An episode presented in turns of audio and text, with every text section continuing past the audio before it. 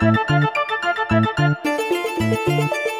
Уже завтра стартует фестиваль некоммерческих организаций «Дорогу и добра». Изначально планировалось проводить его масштабно сразу на семи городских площадках. Но из-за действующих в регионе запретов на массовые мероприятия фестиваль придется перенести в онлайн-формат. Мы продолжаем знакомить вас с участниками. Сегодня у нас в студии Игорь Бухаров, руководитель клуба исторической реконструкции и фехтования «Орден». Здравствуйте. Расскажите, пожалуйста, немного о своей организации, чем она занимается. Здравствуйте, Анастасия. Как вы правильно сказали, наш клуб занимается реконструкцией и фехтованием. Что это значит? Реконструкция – это воссоздание в первую очередь. Мы воссоздаем быт и военное дело Псковской боярской дружины 13-15 веков. Ну, для того, чтобы воссоздавать военное дело в полном объеме, мы занимаемся также и фехтованием, историческим фехтованием. Но вы же занимаетесь обучением еще детей в первом. Да, все верно. У меня звание инструктора по э, спортивному мячу инструкторы и судьи второй категории. Я обучаю молодое пополнение. В принципе, все желающие могут прийти заниматься, не только дети. То есть я в своем клубе и являюсь и руководителем, и инструктором по боевой подготовке. Вы в том числе обучаете историческому фехтованию, и дуэльному фехтованию. А где в обычной жизни могут пригодиться навыки, полученные на этих занятиях? Что такое фехтование? Да? Это по одному из определений, это искусство наносить удары, не получая их взамен. Во-первых, фехтование, основа фехтовальная какая-либо база, да, она отлично на себя воспримет любое боевое искусство. То есть после фехтования можно заниматься абсолютно любым боевым искусством, какие-либо там единоборствами. То есть и постановка ног, и тактика, техника движений, передвижений, это будет все одно и то же. Ну и дальше. Фехтование это не только работа мышц, да, это какие-то технические там действия, но и работа мозга очень усиленная. Недаром неоднократно неоднократно уже повторял, что фехтование называют э, шахматами с мускулами. Почему? Потому что приходится, как в шахматах, фехтование просчитывать шаг своего соперника на один, на два, на три, иногда и на четыре. А кого вы принимаете в свои ряды? Все-таки какими-то начальными базовыми навыками нужно обладать? Нет, абсолютно никакими. Что касается нашего клуба, мы принимаем в свои ряды любых юношей девушек и вообще людей с 16 лет и до 66, можно так сказать, округляя, да, пожалуйста, никому не запрещено прийти к нам и заниматься тем э, каким-либо, не обязательно боевым ремеслом, не обязательно реконструкцией Древней Руси. У нас есть люди, которые занимаются реконструкцией французского рыцаря, например. Потом есть человек, который мастерски режет ложки, есть человек, который освоил какое-то ремесло э, по пошиву средневековой одежды.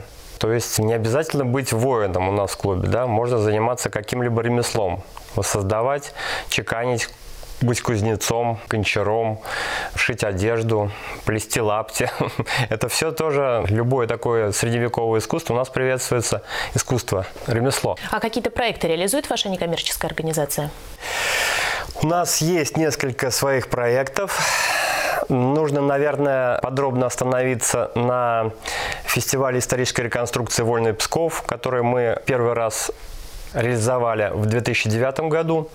Потом в 2015 мы вернулись к этому. И, к сожалению, он закончился у нас проект в 2019 на Ганзейских днях. С тех э, пор не было ни финансирования, никакой поддержки, честно говоря, от администрации города. Ну и плюс какое-то негативное воздействие. Вот э, пандемия опять э, таки повлияла очень сильно на наше развитие, на вот такие мероприятия исторические, да.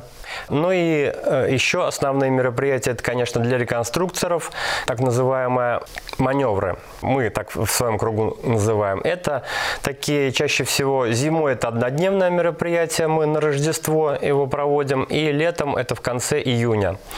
То есть это мы выезжаем куда-то в лес и пытаемся опробовать, как вот э, то самое вооружение и снаряжение, и одежда средневековая, и обувь средневековая, как они могли действовать на наших, так сказать, климатических условий. Почему именно люди ходили в такой именно одежде, а не в какой-то другой? Какую они могли одевать, какую не могли? Почему именно в сапоги заталкивали сено и солому? Вот мы все это узнаем на практике, на своей шкуре, так сказать. Повторяю, это мероприятие сопряженное с выездом куда-то в разные уголки нашей области. И, к сожалению, мы не можем его демонстрировать, кроме как на фото и видео. Да? Но любой человек, вступивший в наш клуб, может э, на себе ощутить все прелести средневековой жизни. То есть все, кто желают прийти к нам в клуб, могут э, попробовать это на своей шкуре, что называется. Да? То есть приехать и поучаствовать. О большинстве своем, конечно, проекты мы в основном вливаемся в какие-либо проекты, в которые нам интересно поучаствовать. Например, несколько лет назад э, Надежда сильно организовала фестиваль «Река Великая» у нас в городе, да, пригласила очень много некоммерческих организаций, в том числе и нас. Мы первый раз тогда поучаствовали. Ну и так вот поддерживаем дружеские отношения, участвуем до сих пор в ее мероприятиях. Ну, также проекты, которые организует Российское военно-историческое общество в разных уголках нашей страны. Это и Москва, это Санкт-Петербург, это Выборг, это Астрахань, это Тула. Ну, сейчас так все не упомнишь города, где мы бывали и поддерживали организаторов. А почему вы приняли решение участвовать в этом фестивале «Дорогу добра»? Совсем недавно, в декабре, был слет некоммерческих организаций города Пскова, на котором договорились, что нужно что-то делать, нужно, чтобы люди, псковичи, в том числе жители области, видели, что существуют некоммерческие организации различного типа, абсолютно различного, да, и они от государства получают, некоторые получают, конечно, какую-то поддержку финансовую в основном, да, и они вот таким образом, проводя фестивали, отчитываются о своей деятельности. Ну, в том числе это один из способов способов заявить о себе. Мы существуем, например, наш клуб, да, существует с 2007 года. До сих пор на каких-либо мероприятиях в городе к нам подходят э, жители Пскова и спрашивают, ой, а вы кто такие, чем вы занимаетесь, что это вообще значит, все такое. То есть э, какая-то рекламная деятельность тоже должна быть. А на какой площадке вы планировали представить свою некоммерческую организацию и с какой программой собирались участвовать? Мы должны были в центре города буквально встать. Это здание бывшего телеграфа на перекрестке Некрасова и Октябрьского. Сейчас там такое помещение называется «Команда 2018», да, мы должны были участвовать в историческом квесте.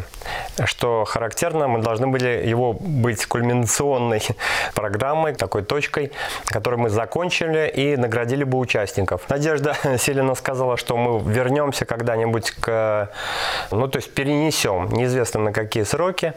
Тогда мы, возможно, что все-таки реализуем эту свою программу. В чем она состояла бы, я сейчас не буду рассказывать, пускай это будет тайна, это интересно, это занятно. Люди бы узнали что-то новое о своем родном городе, об его истории. Ну, пускай останется небольшой тайной. А если все-таки такой масштабный фестиваль удастся провести в реальном э, времени, то как вы думаете, чем это было бы интересно обычным людям, жителям города? Это было бы очень интересно. Во-первых, люди узнали бы что-то новое не только о коммерческих э, организациях да, города Пскова, но и о своей истории. Весь наш квест крутился вокруг меча Давмонта, и люди бы узнали о нем гораздо больше нового скажем так, да. Ну и, пользуясь случаем, я бы приглашал в наш клуб еще больше людей, чтобы они приходили и узнавали что-то новое, опять же. Не только мы, повторяю, что участвовали в этом фестивале, должны были участвовать много разных некоммерческих организаций. Это интересно. Я считаю, что у нас в городе на самом деле не так много интересных событий, чтобы пропустить вот такой вот фестиваль. Подключайтесь сами, можно вживую поучаствовать любому человеку. Спасибо за интервью. Thank you.